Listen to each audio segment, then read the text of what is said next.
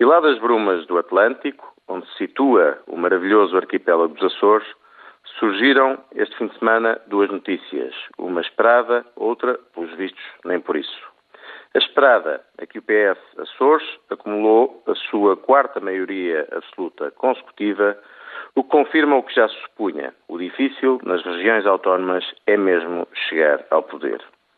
A surpresa, o considerado extinto pela comunicação social inexistente nas sondagens. Esse mesmo, o CDS Paulo Portas, arrancou o seu melhor resultado sempre na região, 9% dos votos, multiplicando por 5 o seu número de deputados que obtivera quando concorrera coligado com o PSD.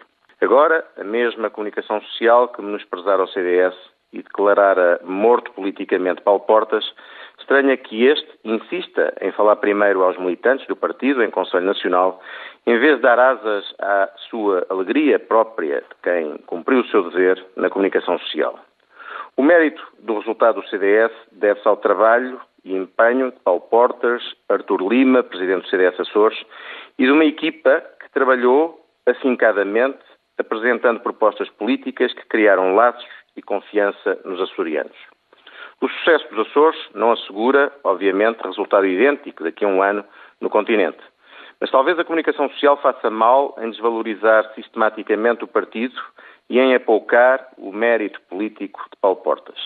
À direita do PS, o PSD, está transformado num partido que oscila entre os silêncios da sua líder e as vaidades da sua equipa e da sua oposição.